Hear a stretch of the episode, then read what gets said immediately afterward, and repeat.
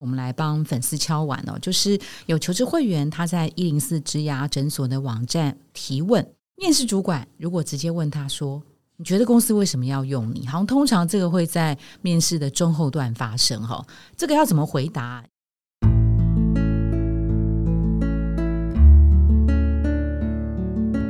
植牙诊所帮你一生都精彩，从新鲜到退休。Hello，大家好，我是主持人 Pola。今天我们很荣幸邀请到金城资讯股份有限公司的永续长、人资长、副总经理黄玉仁 Frank 来担任今天来宾。Hello，好 Paula，好，呃，各位听众大家好。我们来帮粉丝敲碗哦，就是有求职会员他在一零四植牙诊所的网站提问，面试主管如果直接问他说。你觉得公司为什么要用你？好像通常这个会在面试的中后段发生哈，这个要怎么回答？因为这个位年轻朋友他觉得有点尴尬，他是呃，也许是希望从事广播电视业的传媒采访哈，因为他最近准备要出社会了，他的想象中，嗯，他的回答他觉得很烂哈，他说，哎，因为我很认真负责，确实这个答案蛮不吸引人的，或者是说，哎。我吃苦耐劳，什么都可以交给我，什么什么的，这听起来也很不 sexy 哈。请问 Frank，阅人无数，你通常啊，如果你是一个面试官，你问这样，你最想要听到什么样的回答，或者是说，哎，让你出其不意、很意外的这个答案让你印象深刻，这个是一个加分的话，他可以怎么说？好，我觉得那个去面试前的准备非常重要。嗯，就是说，呃，虽然这个不见是一个必考题，你你到这家公司，比如它是一个广播电视业的传媒。你应该同步了解啊，这家公司的发展跟敬业的状况，是是，对不对？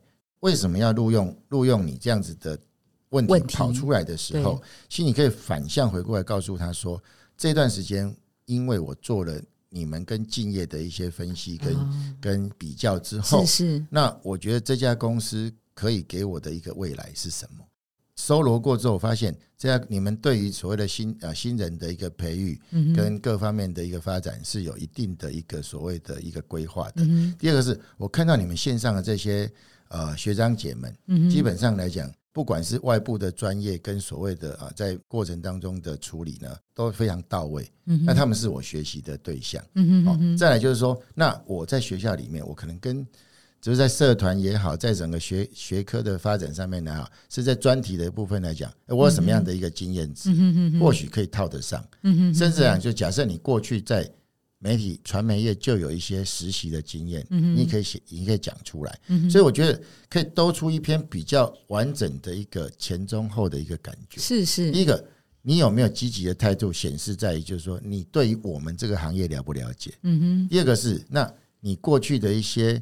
即便你没有经验、工作经验，但是你一定有一些所谓的实习，或者是社团，或者是相关的跟人家合作的经验。嗯哼，所以这个部分呢，或许也可以拿出来做一些一个一个铺陈。嗯哼，那最后才会讲说，我观察到你们的这些工作者，嗯哼，可能是我想要成为的样子。有时候啊，这中间听起来这样会不会比较有一些呃，就是层次感？好，这第一个层次感。第二件事情是什么？这样的过程当中呢，第一个你也不得罪人哦，因为经验你也没有说别人不好，好，所以所以这个有时候要小心了，就不要在在呃面试公司前面去讲经验的不好，那那人家一定反过来讲，那你去别家就一定说我不好，对不对？所以所以这个不要不要让人家有这样的一个感觉，但是你要很持平的告诉他说我做了什么事。哦，好，那我觉得呃这也是提醒大家，不不管是不是这一题。你要去面试前，对这家公司、对这家公司的敬业的整个搜寻的一个所谓的比较，一定要做功课。是是是，你没有做功课，你是答不出一个，就只能刚刚讲的，我很努力啊，我很吃苦耐劳，我很耐操啊。那其实这些都是形容词，要抄了之后才知道，问题是不知道嘛？真的，那人家就不见得会把机会给你。呃，还是回到那句老话，机会是给。准备好的人，对对对对对，那个感谢 Frank 回答这位求职会员的问题哈，就是你当然可以表达说我很认真，我很负责，可是我认真负责的具体行为是什么哈？可以要呃稍微做一些准备，还有说话技巧也很重要啊。我来这边面试，我喜欢这家公司，但不要去批评我不喜欢别家公司的这个竞品哈，在相对位置上面会让别人有一些想象的空间。